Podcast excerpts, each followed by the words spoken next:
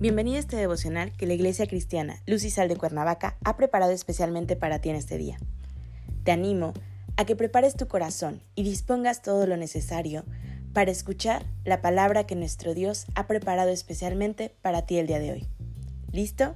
Vamos a comenzar.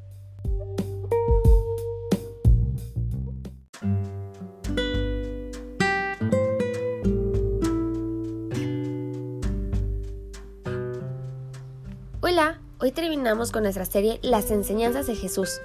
El tema de hoy es Perdona. Toma tu Biblia y acompáñame a Colosenses 3:13, que dice así: Soportándoos unos a otros y perdonaos unos a otros, si algo tuviera o queja con otro, de la manera que Cristo os perdonó, así también hacedlo vosotros. ¿Qué significa perdonar? ¿Que debemos olvidar lo sucedido? Cuando la Biblia dice que Jehová olvida nuestros pecados, no significa que no pueda recordarlos los olvida en el sentido de que una vez que nos perdonan no tienen en cuenta esos pecados en el futuro. De igual modo, perdonar a los demás no significa necesariamente que no podemos recordar lo que hicieron. Sin embargo, olvidamos en el sentido de que no lo tenemos en cuenta, ni lo sacamos a relucir en el futuro. Cuando solucionamos el asunto, no sería apropiado divulgarlo. Tampoco sería amoroso evitar completamente al ofensor, tratándolo como si estuviera expulsado. Es cierto que restablecer la relación puede tomar algún tiempo y es posible que ya no exista la misma intimidad que antes. Pero aún la amamos como nuestro hermano cristiano y estamos dispuestos a hacer todo lo posible con el fin de mantener las buenas relaciones. Las escrituras dicen claramente que Jehová no perdona a los pecadores impenitentes y endurecidos. Y nosotros no se requiere que los cristianos perdonen a los que practican el pecado de manera maliciosa, deliberada e impenitente. Estos se hacen enemigos de Dios. Ningún cristiano que ha sido víctima de trato extremadamente injusto, detestable o abyecto debe sentirse obligado a perdonar a un pecador que no se arrepiente.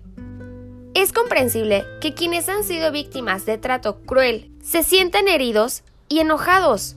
Sin embargo, Recordemos que albergar ira y resentimiento puede sernos muy perjudicial. Esperar un reconocimiento o unas disculpas que nunca llegan solo agravará nuestro disgusto. Si nos obsesionamos con la injusticia, la ira seguirá penetrando en nuestro interior, con consecuencias desastrosas para nuestra salud espiritual, emocional y física. De hecho, es permitir que quien nos ha lastimado siga lastimándonos. La Biblia aconseja sabiamente, depón la cólera y deja la furia. Salmo 37.8.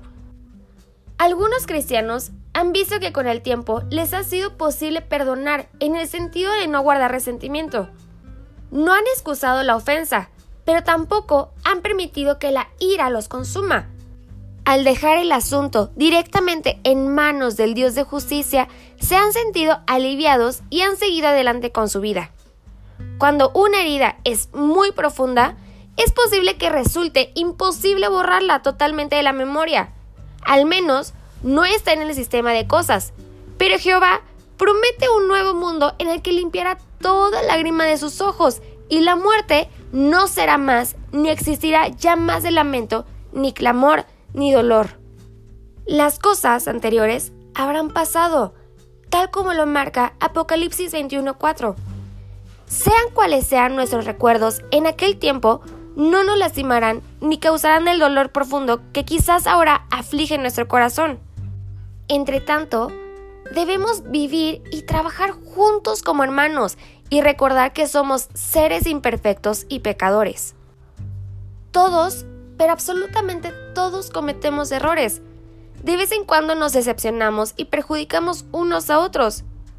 Bien sabía Jesús que tendríamos que perdonar, no hasta siete veces siete, sino hasta 70 veces siete. Es cierto que no podemos perdonarnos completamente como Jehová lo hace.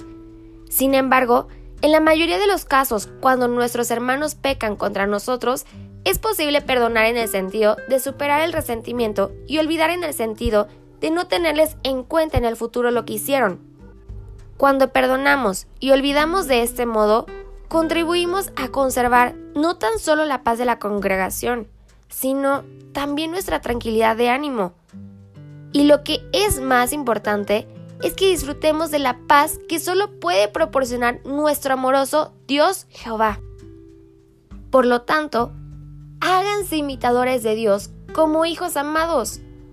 Háganse bondadosos unos con otros, tiernamente compasivos, y perdónense liberalmente unos a otros, así como Dios por Cristo liberalmente los perdonó a ustedes. Efesios 4:32 Sí, así es. Tenemos que llegar a la estatura del varón perfecto. Debemos hacernos imitadores de Dios. Acompáñame a orar. Gracias Padre por este día. Gracias Señor por tus enseñanzas diarias. Hoy perdonamos a aquella persona que nos ha lastimado, aquella persona que nos ha ofendido. No queremos albergar más ira y enojo en nuestro corazón. Queremos que tú seas el habitante de él. Tráenos paz y sabiduría. En el nombre de tu Hijo Jesús. Amén.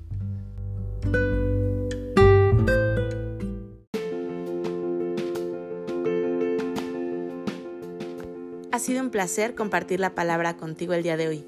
Te animo a que no te pierdas ni un solo devocional de esta serie. Te espero aquí el día de mañana. Y recuerda, conecta con Dios.